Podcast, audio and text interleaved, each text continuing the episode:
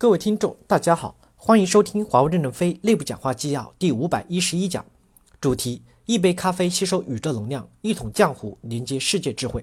任正非访问加拿大四所高校校长座谈会以及在公司员工座谈会上的讲话。本文刊发于二零一七年十月四日到六日。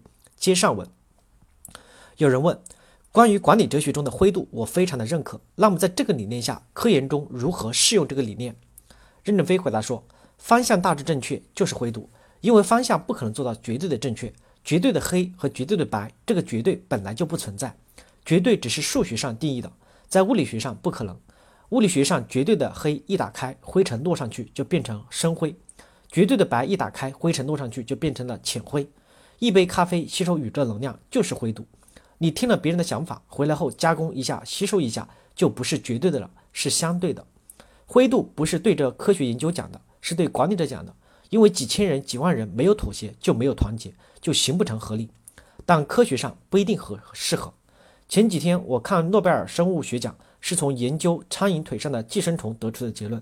如果科学家没有绝对的执着，可能也就没有诺贝尔奖的获得。妥协是指我们之间人太多了，相互之间相处的时候只坚持自己的意见，可能就不能团结很多的人。所以有时候需要绕一个弯，打一个圈儿。是从这个方面来说，所以与科学家讨论这个的时候，我是力不从心的。有人问，我们现在从事的好多前沿研究工作会遇到风险，那么风险与 KPI 就会有冲突。那么在这个问题上，你有什么看法？任正非回答说，我多年来其实不是都赞成 KPI 的，KPI 是用于大兵团作战的流程化管理，但过于僵化反而是不好的。我曾讲过，我们的组织与流程应该像眼镜蛇一样，蛇头不断地追随目标摆动。摆动拖动整个蛇身随之而动，相互的关节并不因摆动而不协调，这就是科学的 KPI。在科学研究和未来网络探索过程中，不仅没有 KPI，也没有失败两个字。我们都不知道路怎么走，怎么去 KPI 呢？所以我们在科学研究未来的考核中，我们要更多一些宽容。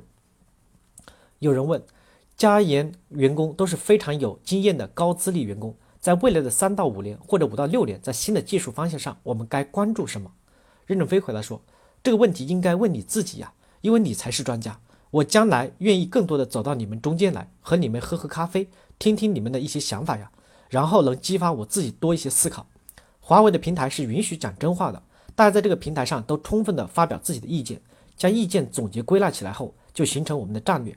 即使这样，我们还走错了路，讲真话还可以纠偏。”有人问，来这有两年多，刚开始的时候有融入和交流方面的障碍，在此期间逐渐融入了团队和项目中。作为一个外籍员工，在华为职业上的成长和发展，你有什么好的建议？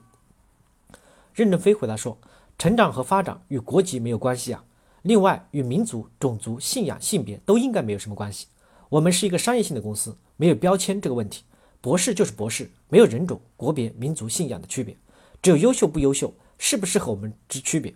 当然也包括博士前。有人问，对于 PBC 绩效考核，产业界有不同的看法。有些人认为这个方法不是非常有效。您对华为研发体系 PBC 的绩效管理有什么看法？任正非回答说：“我只是一个思想上思考，不负责具体操作。所有的改革都有这个过程。我讲的话比较激进，实施会有个缓慢的过程。我讲的话并不意味着公司高层已经基本达成共识，只是我个人的意见，仅供参考，不必太介意我的讲话。”更不要把它当变成指令，神化了它的作用。在变革的过程中，你有两个事情要做：第一个，你要忍耐。我们是大兵团作战，没有规则是不行的，规则也不可能适合每个人，所以忍耐是必须的。第二个，你要提出来，他们怎么考你，你认为最好，因为只有你自己最了解怎么评价你。只有这样的双方积极的互动，我们才有可能在以前的基础上改革，走向更科学合理。所以，你应该积极的提出对自己怎么进行考核。给有关部门作为参考，这样他们制定的政策就能正确。有人问，华为在未来的新的市场、新的机会如何竞争？任正非回答说：“首先，我认为我们没有竞争对手，我们主要是和大家联合起来服务人类社会，所以我们的伙伴越多是越好的，而不是我们一枝独秀。但不是说我们很谦虚，用自己的死亡变成肥料来肥沃土壤，让别的专家长得好一点。所以我们自己要活下来，别人也要活下来。”共同为人类社会、信息社会做出合理的贡献。若果要明确一下我们的竞争对手，那就是我们自己的惰怠。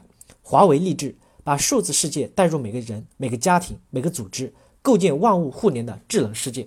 感谢大家的收听，敬请期待下一讲内容。